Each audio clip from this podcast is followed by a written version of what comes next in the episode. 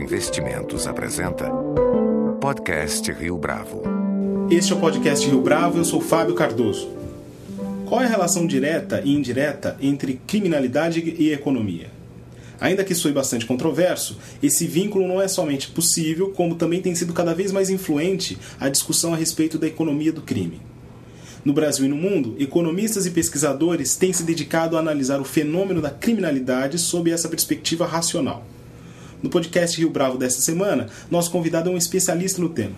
João Manuel Pinho de Melo é economista, professor titular do INSPER e um estudioso dessa relação entre economia e criminalidade, tendo já publicado diversos artigos a respeito desse assunto. Com formação em administração pública, João Manuel é mestre em economia pela PUC do Rio de Janeiro e PhD pela Stanford University. Entre 2001 e 2013, liderou a América Latina Crime and Policy Network da Latin America and Caribbean Economic Association. Professor João Manuel, é um prazer tê-lo conosco aqui no podcast Rio Bravo. Prazer é todo meu. Então, começando por uma notícia que foi divulgada recente, a gente até estava comentando agora há pouco, antes da entrevista começar, é, alguns países anunciaram recentemente a inclusão no cálculo do PIB de atividades ilícitas, como tráfico de drogas e prostituição. É, em termos práticos, o que, que isso pode representar para a economia de um país? E no caso europeu, para a União Europeia? Bom, acho que em termos práticos é uma, eu diria que é melhor mensuração do que efetivamente é o, o produto interno bruto desses países. Para alguns países pode fazer muita diferença, hein? Uh, e é um tema importante de mensuração para, inclusive, uh, explicitar o tamanho da economia ilícita e o mercado negro. Né? Uh, por exemplo, a Colômbia é um país, evidentemente, que a gente tem, sempre teve dificuldade de computar exatamente qual era o superávit ou déficit de transações correntes né, porque um, um dos principais commodities de exportação é, é ilícita, que é, é cocaína. Antes refinada, hoje basicamente pasta de cocaína que é exportada da Colômbia. Né? E acho que na prática não tem muito efeito, porque não é que a, teria efeito se a atividade que é ilícita se tornasse ilícita. Mas acho que do ponto de vista de mensuração é importante dar a ideia uh, e dar à sociedade mais clareza e transparência a respeito de qual o tamanho desse mercado, uh, desses mercados ilícitos ou mercados negros. É, ainda em relação a essa iniciativa, a Itália pretende incluir no cálculo até mesmo contrabando. É, existem meios para poder mensurar esse tipo de prática especificamente? Olha, eu não sou, eu não sou especialista uh, em mensuração de, atividades uh, ilícitas. Uh, isso, em geral, até onde eu saiba, era medido por resíduo antigamente, ou seja, uma conta não fechava. vamos dizer, se você conseguisse controlar todas as divisas do país, você conseguir fazer bater isso com exportações e importações. Se não bate, o resíduo, provavelmente algum erro estatístico ou atividade ilícita. como eles vão medir especificamente, eu não sei. Agora, eu estou curioso para aprender, porque vai ser engraçado saber. É, agora, caminhando um pouco para a pesquisa do professor, é, em relação aos números, hum, quanto um país como o Brasil perde em, com a economia do crime? É possível a gente estabelecer isso? Ah, não, é possível. Tem, uh, não, não é, a gente não tem cálculos muito precisos, mas uh, alguns cálculos já foram feitos. Uh, inclusive, eu recomendo fortemente a leitura da tese de doutorado defendida no Departamento de Economia da PUC-Rio, do Daniel Cerqueira, que hoje é diretor do IPEA, foi me orientando de aluno de doutorado. E no terceiro capítulo de sua tese, ele, ele uh, computa as perdas de bem-estar. Ali são perdas de bem-estar por homicídios, tá? E os números podem ser grandes, a ordem de 10% do PIB. Ele faz, na verdade, uma aprimoração de um trabalho que foi originalmente feito pelo professor Rodrigo Soares, da Fundação Getúlio Vargas aqui de São Paulo. Uh, ou seja, crime é uma coisa muito séria e a, certamente custa muito caro. Acho que se a gente fosse colocar em cima desta conta uh, o que é gasto com segurança privada e, evidentemente, toda a perda de bem-estar um pouco mais intangível, da sensação de, de insegurança e uh, que os roubos ou mesmo furtos causam, essa conta poderia ser explosiva. É algo de, de primeira ordem. Uh, em termos de custos para o PIB, talvez fosse o problema de primeira ordem que a gente devesse olhar no curto prazo, sendo educação de longo, digamos. E existe uma preocupação é, do Estado em relação a isso, a esse cálculo econômico especificamente? Eu não acho que as pessoas estejam muito preocupadas com isso. Eu acho que há uma percepção, e acho que elas deveriam, porque há uma percepção difusa de que crime é um assunto sério. Essa percepção é difusa e ela é presente porque é algo que nos atinge no cotidiano. Agora, eu não vejo grande preocupação dos estados de maneira geral, e principalmente do governo federal, que poderia muito bem capitanear isso, em mensurar precisamente quanto que uh, o crime causa de dano econômico. Uh, não vejo grande atenção dada a esse tema, não. Muito menos do que deveria. Tem um economista argentino, também especialista em assuntos criminológicos, que chama Ernesto Chagrotsky, que é o reitor da Universidade Torquato de Tela, em Buenos Aires, que ele diz uma frase que eu gosto, que é que o, na relação importância e atenção dada, crime é um dos assuntos mais subestudados na América Latina, principalmente na América Latina, onde crime é um assunto realmente muito sério, que causa muito dano social e econômico. Então, é, não existe uma abordagem, digamos assim, racional em relação a esse tema? A criminalidade, de maneira geral, eu sou um pouco pessimista, acho que não. Eu acho que, uh, se você acompanhar o debate público, e eu publiquei um artigo no Estado de São Paulo há uns, algo como uns três, uns três semanas, uh, sobre esse tema. O debate econômico ele é dividido entre aqueles que são os chamados mano dura, que acham que uh, repressão e encarceramento resolve tudo, e aqueles que acham que o crime é socialmente determinado, então não tem nada o que fazer, que na verdade alguns inclusive chegam a sugerir que o crime tem até uma, algo parecido com uma conotação de redistributivo do ponto de vista distribuição de renda. Uh, e, evidentemente, esses dois lados têm alguma, alguma razão. Uh, fatores socioeconômicos são determinantes do crime. Há uma, uma quantidade razoável de evidência já na literatura a respeito disso, mas uh, fatores dissuasórios, como encarceramento e penas e polícia na rua, também. A gente o que precisa é qualificar o debate com racionalidade e principalmente evidência científica, né? para a gente não ficar por exemplo, aplicando remédios incorretos para os problemas. Ah, por exemplo, alguns crimes. Há evidência na literatura, por exemplo, que tudo mais constante, mandar para a prisão é ruim, ah, do ponto de vista de reincidência. Porque prisão é algo que diminui as perspectivas da pessoa no mercado de trabalho depois, ah, ela adquire uma certa tecnologia, uma educação do crime dentro da prisão, e o que faz aumentar a reincidência. Ah, claro que do ponto de vista dissuasório você tem que mandar as pessoas para a prisão. A gente precisa, na verdade, mensurar esses dois efeitos para saber dosar o tamanho da pena, uh, levando em conta os custos e benefícios. Mas aqui no Brasil a gente está muito longe disso ainda. Inclusive um esforço de investigação que poderia muito bem ser capitaneado pelas agências de fomento, que não é. Uh, eu acho que deveria ser, dada a gravidade do tema. O professor citou agora a questão das prisões. Hum, é, o sistema prisional brasileiro é sustentável do ponto de vista econômico? Talvez eu precise tornar a sua pergunta um pouco mais precisa para respondê-la. Ah, se é uma pergunta a respeito de quanto nós gastamos com, com, com encarceramento, eu acho que sim. Ah, o Brasil hoje deve ter alguma coisa parecida com 400, 500 mil presos. Ah, ou seja, ah, algo parecido com né, 5, 2,5% da população encarcerada. Eu acho que a gente consegue sustentar isso. Ah, evidentemente, o que significa sustentar depende da tipo de padrão de vida que você está disposto a dar para os, aos prisioneiros.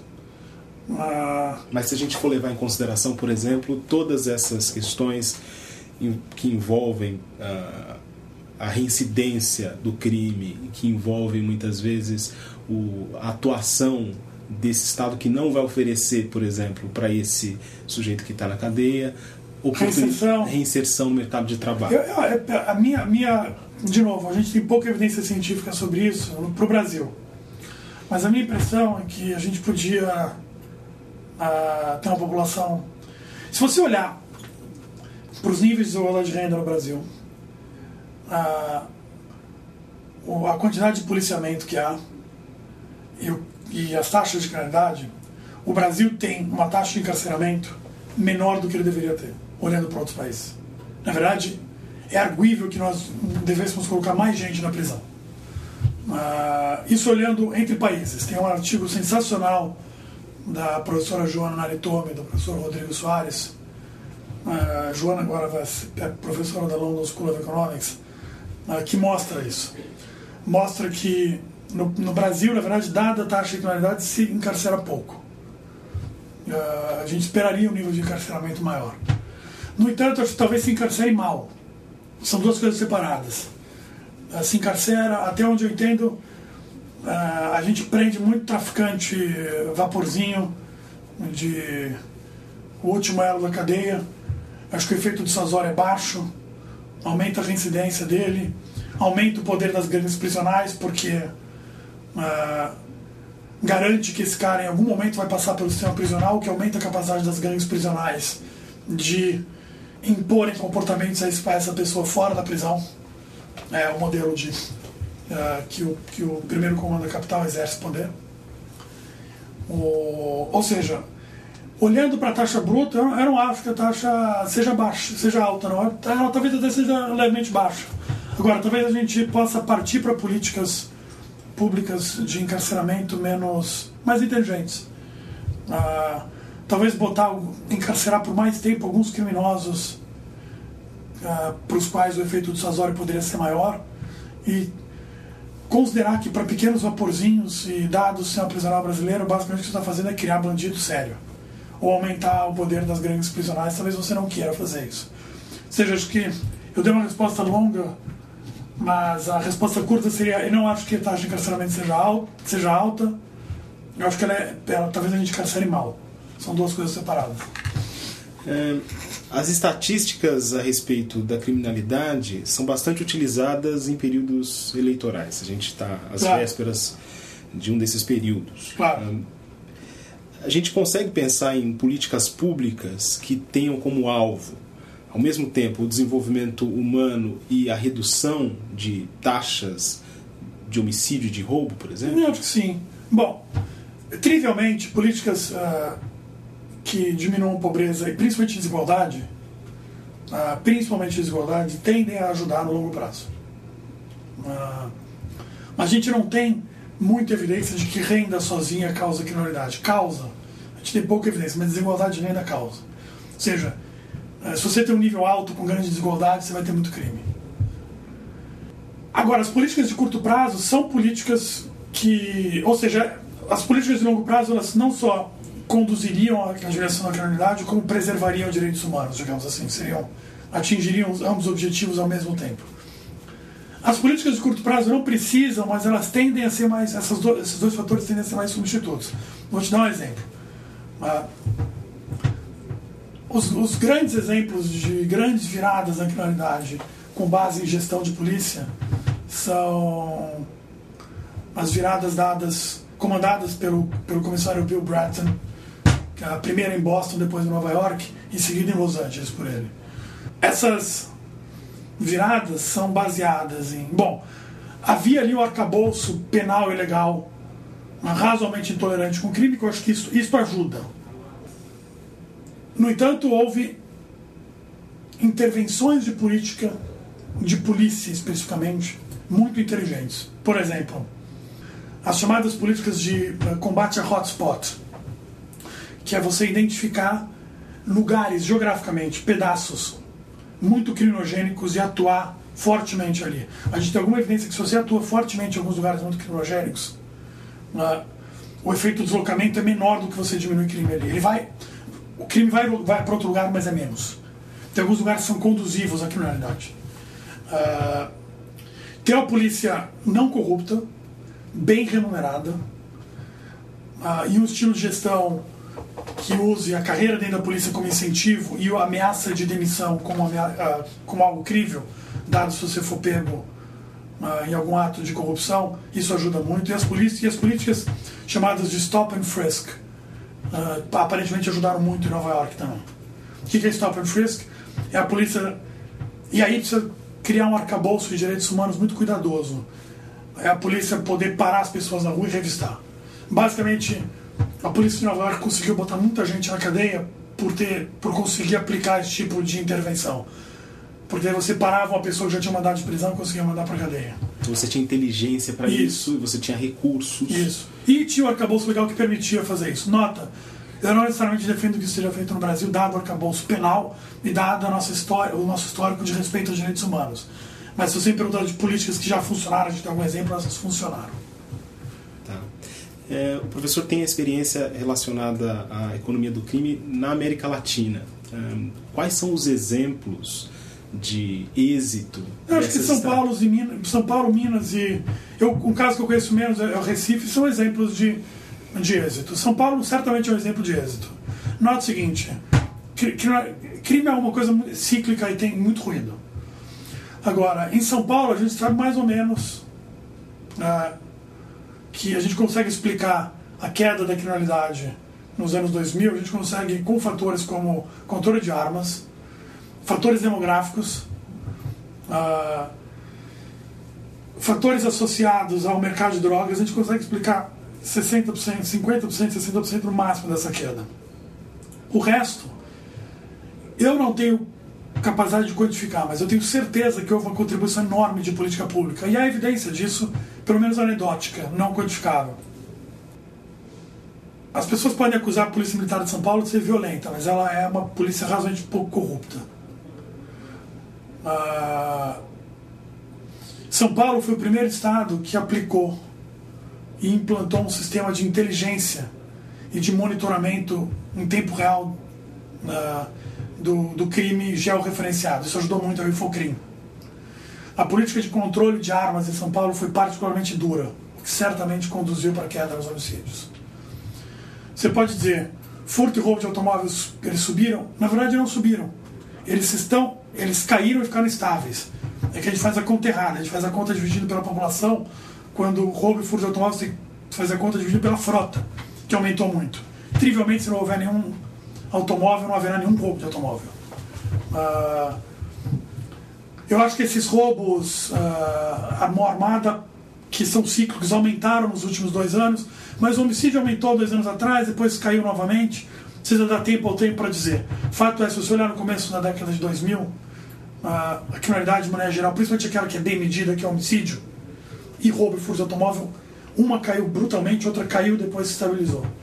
Eu acho que Infocrim e as políticas que foram implantadas ao longo de vários governos em São Paulo contribuíram uh, para essa queda. Uh, eu consigo dizer que eles contribuíram no máximo 40%, mas é muito 40%. E Minas seguiu um exemplo parecido, pouco depois. É, em termos. É... Por outro lado, a gente sabe que no Nordeste foi um desastre.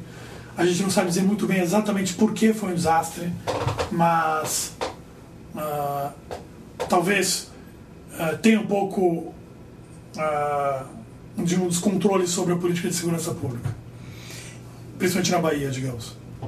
E de que maneira é, essas estratégias, digamos assim, de distribuição de renda, elas têm impacto nessa diminuição é, de criminalidade nesses lugares? Olha, Rodrigo Soares e eu medimos o efeito de, do Bolsa Família sobre criminalidade dos dados da cidade de São Paulo. Tem um efeito.